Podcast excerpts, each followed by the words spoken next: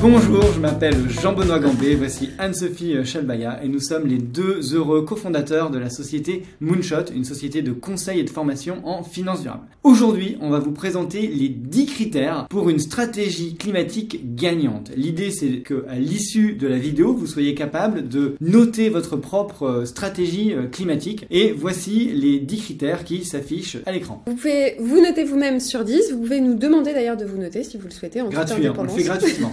Exactement. Et puis surtout, vous pouvez vous servir de tout ça pour renforcer votre stratégie climat en vue du fameux rapport article 29. Et là, si vous avez besoin d'aide, d'aide, euh, n'hésitez pas également. On a euh, ici les 10 critères qui sont euh, nécessaires pour avoir une vraie stratégie climat, une stratégie climatique gagnante. Un critère, un point. Commençons par le premier. S'engager publiquement à financer une économie net zéro. Net zéro ou alors aligné à l'accord de Paris, ça revient au même. Qu'est-ce que ça veut dire hein, d'être net zéro? C'est qu'à hauteur de 2050, la société de gestion s'engage que les émissions de son portefeuille, les émissions de CO2 de son portefeuille, de ses financements et de ses investissements, soient égales aux émissions qui sont stockées. Ça veut dire ça net zéro, c'est-à-dire c'est une balance. Vous voyez par exemple euh, Meridiam qui gagne un point euh, assez facilement, mais quand même, voilà, ils se sont engagés à être big carbon neutral by 2050. C'est donc un point pour Meridiam. Exactement, et donc euh, c'est un premier point parce qu'ensuite il en faut d'autres. Deuxième point, eh bien vous allez le comprendre, s'engager à 2050 c'est très bien, mais il faut aussi avoir des objectifs de réduction intermédiaires, c'est-à-dire des objectifs à horizon 2025, 2030, 2035, 2040, pour vraiment avoir un chemin vers l'objectif ultime qui est donc 2050. Pourquoi? Parce que sinon votre stratégie ne va pas être crédible. Et là, on a un bon exemple avec euh, l'ERAFP qui donne ses objectifs précis de réduction de l'intensité carbone là du portefeuille d'entreprise côté, avec une échéance à 2024. Donc vous voyez, c'est assez proche. Et donc l'ERAFP va donc suivre l'évolution de l'atteinte de ces objectifs à des horizons qui sont assez court terme. On a aussi un bon exemple qui est celui de Tikeo qui est engagé à la neutralité carbone d'ici à 2050 et qui, vous le voyez, a fixé des objectifs de décarbonation à horizon 2030 en précisant les classes actives couvertes. Et ça nous amène d'ailleurs au troisième critère le troisième critère, c'est fixer des objectifs qui sont vérifiables et non discutables. Qu'est-ce qui est discutable? C'est par exemple la température d'un portefeuille. La température d'un portefeuille, c'est très utile pour comparer des fonds entre eux au sein d'une même société de gestion. Par contre, c'est discutable parce que la méthodologie peut être discutée et est différente d'une société de gestion à une autre. Qu'est-ce qui est vérifiable et non discutable? Cette fois-ci, ben, par exemple, l'intensité carbone euh, d'un portefeuille est non discutable. Le fait de savoir si la société est SBTI ou pas, ce n'est pas discutable. Par exemple,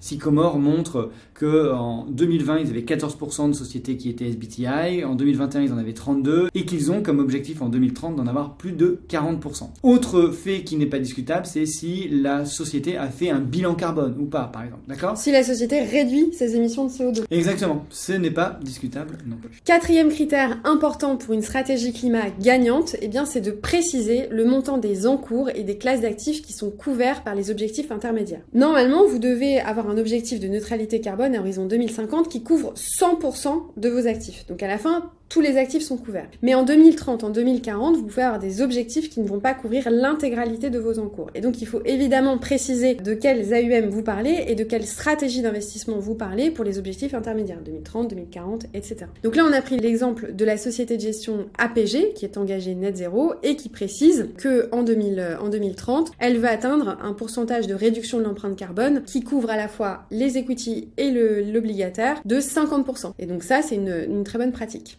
Maintenant, voyons le cinquième critère. Cinquième critère pour gagner le cinquième point, c'est avoir un plan concret pour atteindre l'objectif. Mais pas n'importe quel plan, un plan qui suit une méthodologie de place. Il y a trois méthodologies de place, NetZIF, SBTI, NetZAO. Pour gagner ce point, il faut que vous disiez que vous suiviez une des trois méthodologies et il faut aussi évidemment du coup ouvrir les 100 pages des méthodologies et les suivre. Là, c'est exactement ce que précise AXA en précisant qu'elle euh, est dans le cadre de NetZIF. Sixième critère d'une stratégie climatique gagnante, c'est de prendre des engagements d'investissement vert. Ça veut dire que vous allez dédier des poches d'investissement, des encours de votre portefeuille qui vont être dédiés à la transition. Donc un bon exemple, euh, il y en a d'autres, c'est celui d'AXA IM encore une fois, qui vous dit, qui projette... Ils sont forts AXA IM. Ils hein. sont très forts, ouais. qui projette, euh, enfin qui projetait donc à l'époque, oui, qui projetait à l'époque de doubler l'encours euh, de ces investissements verts. L'investissement vert, c'est des green bonds,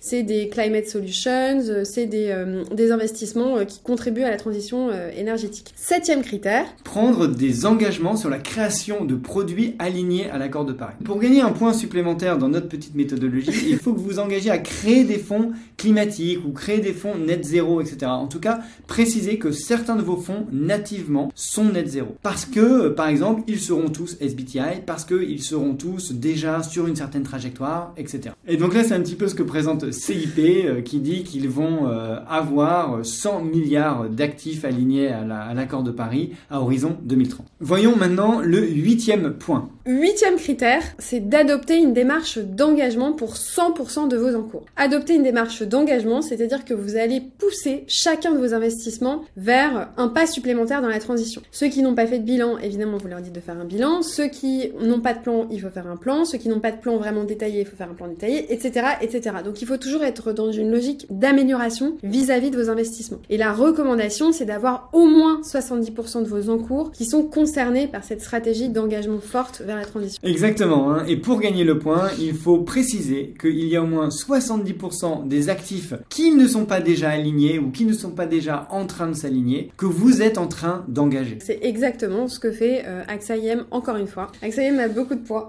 une très bonne note. On vérifiera qu'AXA IM euh, a vraiment ce pourcentage en 2025. Neuvième critère, c'est s'engager dans une démarche de transition. Alors qu'est-ce qu'on entend par là? On vous demande, pour gagner ce point, de vérifier que les sociétés ont effectivement des bons plans de transition. Il y a une première chose, c'est que finalement, il ne suffit pas juste d'écarter toutes les sociétés euh, qui ne sont pas vraiment dans la transition ou alors qui ont des euh, émissions de gaz à effet de serre élevées. Mais par contre, il faut effectivement analyser leur plan de transition et si leur plan de transition n'est pas correct ou ne vous semble pas correct ou ne sont pas atteignables, eh bien là, vous pourrez vous poser la question si vous voulez effectivement les garder dans vos portefeuilles ou pas. Je fais une petite parenthèse, c'est aussi ce que demande le label ISR, que vous analysiez les plans de transition des corporates que vous financez ou dans lesquels vous investissez. Dixième critère d'une bonne stratégie climat, c'est d'avoir évidemment des ressources internes qui sont suffisantes et qui sont spécialisées. Pour déployer une vraie stratégie climat, il faut que les gens soient formés et il faut que vous ayez des ressources pour travailler sur ces sujets et être euh, suffisamment robuste dans vos analyses, etc. Une bonne pratique, c'est évidemment de détailler toutes les ressources qui sont dédiées à l'ESG et c'est par exemple ce que fait Pourquoi nous faisons cette vidéo et comment Moonshot peut vous accompagner dans vos stratégies climatiques? Pour qu'elle soit gagnante. Évidemment, au moins 9 sur 10. Bah donc déjà on peut vous donner votre note. Euh, non mais sans blague, on peut vous dire ce qu'il faut faire pour euh, améliorer votre stratégie. On peut vous aider à fixer des objectifs. On peut vous aider aussi dans toute la détermination des plans opérationnels par stratégie d'investissement. Vous accompagner si vous voulez rejoindre des initiatives euh, comme la NetZAM. Et puis euh, dans la rédaction de vos politiques, stratégies, etc. Et puis évidemment, former vos équipes sur tous ces sujets et on le fera avec beaucoup d'enthousiasme comme d'habitude. Voilà, donc si vous scannez le QR code, vous verrez une proposition d'accompagnement dans vos stratégies euh, climatiques. Et enfin, si vous voulez euh, vous abonner à notre magnifique newsletter pour recevoir euh, une vidéo par semaine, eh bien scannez ce QR code et vous recevrez une vidéo par semaine, tout simplement. Voilà, je vous dis euh, à très bientôt. Bon À courage bientôt. dans toutes ces stratégies climat, bon courage dans vos rapports article 29, etc. À bientôt.